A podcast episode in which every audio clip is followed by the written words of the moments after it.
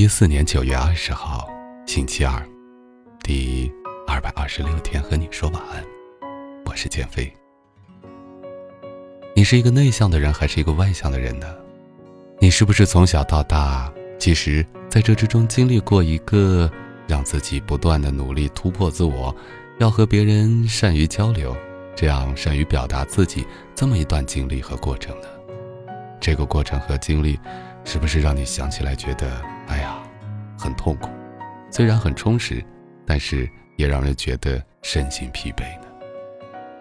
可怜的孩子，那今天在你睡觉前，我就想告诉你，其实内向也是一种幸运。所有内向的人从小到大应该都受到过内向的困扰，身边总会出现一个比你开朗活泼、比你讨大人欢心的小孩。他或许是你的朋友，也许是你的兄妹，总之，你一直处在与他的对比之中，而且始终处于下风。你不能理解的是，为什么他能够如此自然而然地叫着叔叔阿姨好？上课的时候总爱举手回答问题或者问老师问题，身边总是围绕着很多朋友，很热闹，喜欢跟着父母参加聚会聚餐，他们。不累吗？不觉得难受吗？对于你来说，一个人待在房间里看鬼片，比出去和一大群半熟的人聚餐更舒服。宁愿一个人在家里吃泡面，也不愿参加父母的聚会，僵着一张笑脸，叫着叔叔阿姨。和不太熟的人在一起没有话说时，感觉世界糟透了，尴尬癌发作。你当然知道，开朗活泼一点会更讨人喜欢，于是你尝试过改变，模仿那些天生外向、自来熟的人，但总是达不到想要的效果，就像是扮演了一个和自己截然相反的角色，每天精疲力尽，觉得挫败又委屈，于是你放弃了，不，只是暂时放弃了这个尝试。因为过不了多久，你又会开始羡慕身边那些朋友，遍地走到哪儿都有人打招呼的朋友，于是，你又不死心的想要再试一试。这个循环会持续很长一段时间，有的人或许真的变成了看起来外向的人，但是每参加一次聚会就会觉得很疲惫。有的人最终认命的发现自己就是内向的人，于是放弃尝试。但是始终对自己内向的性格感到不满意，对，这就是内向患者自我挣扎的过程的缩影。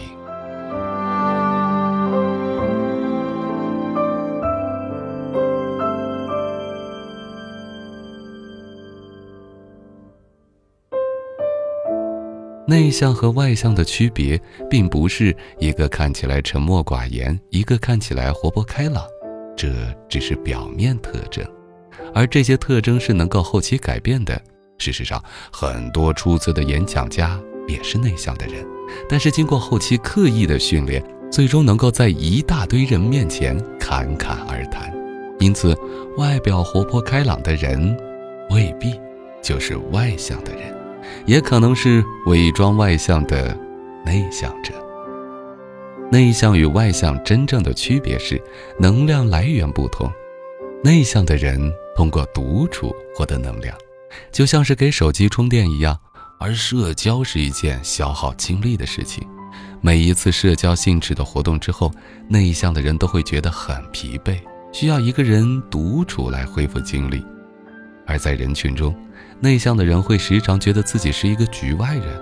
在所有人都玩嗨了的时刻，始终无法融入进去；而外向的人通过社交来获得能量，他们喜欢社交，通过和各种不同的人打交道来获得能量。相反的是，他们讨厌一个人独处，希望身边有人陪伴，因此总会找各种朋友一起出去逛街、聊天、聚会。只有这样，他们才会觉得充实。内向和外向的人的区别还在于，他们的关注焦点不同。外向的人喜欢向外探索世界，因此他们喜欢社交，喜欢和人打交道，对他人和外面的世界富有旺盛的好奇心和兴趣。而内向的人，则是向内探知内心世界，把更多的焦点放在对自我内心的发现上。与其说内向的人不愿意和别人打交道，不如说他们很少对他人产生兴趣，因为缺乏兴趣，所以懒得理你。内向者其实拥有着独有的优势，相较于外向的人，内向的人更擅长深度交流，发展。更深的关系。虽然那些外向的人有很多朋友，但是大多都是泛泛之交。对于外向的人而言，朋友有很多种：认识的朋友、普通朋友、好朋友和死党。而对于内向的人来说，只有两种人：一种是好朋友，一种是陌生人，没有中间关系。一旦内向者和人交往后发现对方和自己不合适，便会果断。放弃这段关系，懒得维系。对于内向者来说，没有普通朋友，他们也不屑于泛泛之交。内向者不喜欢和人停留在表面的寒暄，他们喜欢和人探讨更深层次的东西。他们似乎拥有一种天赋，当你与他们交谈的时候，总是会不自觉地把自己真实的想法说出来。内向者善于倾听，因此能够让你放下防备。一旦你和他们深度交流过后，便会增加对他们的好感，并发展更密切的关系。内向者喜欢独处，因此他们更有时间去学习新技能，提升自己。内向者享受一个人的感觉，喜欢安静的状态，通常他们会选择看书、看电影、画画、弹琴、写作等活动来充实自己。相比于大部分时间用于社交的外向者，内向者有更多的时间精力来用于自我提升。内向者更忠实内心的想法，因为外向者的关注焦点在外界，因此他们比较介意别人的看法，以外界的反应来审视并调整自己的言行，会为了获得别人的喜欢而做出相应的举动。在这个过程中，内心真实的想法便会被掩埋和扭曲。而内向者的关注焦点在自己的内心，因此不大在乎别人的看法。他们关心的是内心的风吹草动，愿意付出努力去达成内心的想法和愿望。今天说起这内向患者，是因为我也是一名内向者，也经历过讨厌自己的性格并想要改变的漫长的阶段，直到当我意识到。原来，作为一名内向者，拥有外向者不拥有的天赋和优势时，才终于深刻了解自己的性格，不强迫扭曲它，顺应它，并享受内向所带来的机会和成就。你是一名内向患者吗？恭喜你，你是一名内向患者。内向本身就是一种幸运，何必要去改变呢？第二百二十六天，和你说晚安。我是减肥，晚安，朋友。